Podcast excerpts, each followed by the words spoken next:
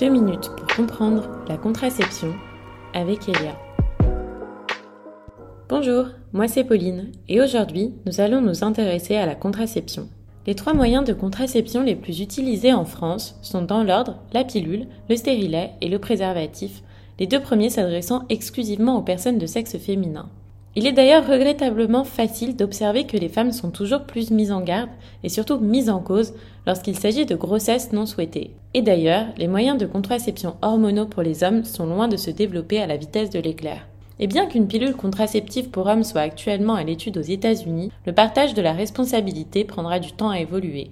Les possibles effets secondaires négatifs sont souvent remis en cause par la jante masculine, qui semble ainsi ignorer ceux de la pilule contraceptive féminine. Enfin, toutes les grandes études trouvées à propos de l'utilisation de contraceptifs se basent sur des témoignages et participations de femmes et jamais d'hommes, la preuve que la contraception est considérée communément comme la responsabilité de la femme. Et puis chez Elia, on se pose aussi la question de l'utilisation des moyens de contraception. On peut notamment lire dans les journaux que 3 adolescentes sur 5 choisissent la pilule comme moyen contraceptif. Mais choisissent-elles vraiment comme contraceptif ou choisissent-elles simplement de réguler leur menstruation, trop abondante, trop douloureuse? Ne sont-elles pas tout simplement, malgré elles et très tôt, confrontées au problème de leur sexualité, alors même qu'elles cherchent à contrôler leurs règles?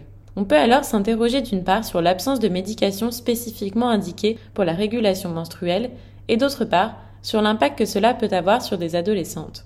Il est d'ailleurs drôle de penser qu'à l'origine, la pilule avait été commercialisée en 1957 aux États-Unis, uniquement sur prescription dans les cas de dysménorrhée et de fausses couches. Une manière détournée de commercialiser un contraceptif qui aurait été alors bien trop mal perçu par la société à cette époque.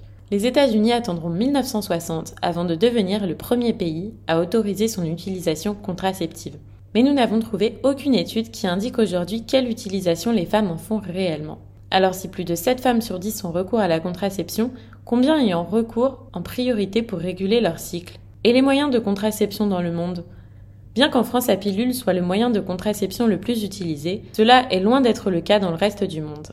En effet, selon une étude de 2015, le moyen le plus utilisé à l'échelle mondiale est tout simplement la stérilisation. Le stérilet arrive ensuite en deuxième position, le préservatif masculin, quant à lui, n'arrive qu'en quatrième position, après la pilule.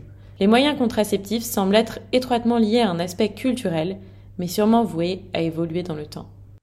Merci de nous avoir écoutés. Maintenant, vous avez toutes les cartes en main pour changer les règles du jeu. Si cet épisode vous a plu, n'hésitez pas à le partager. À bientôt!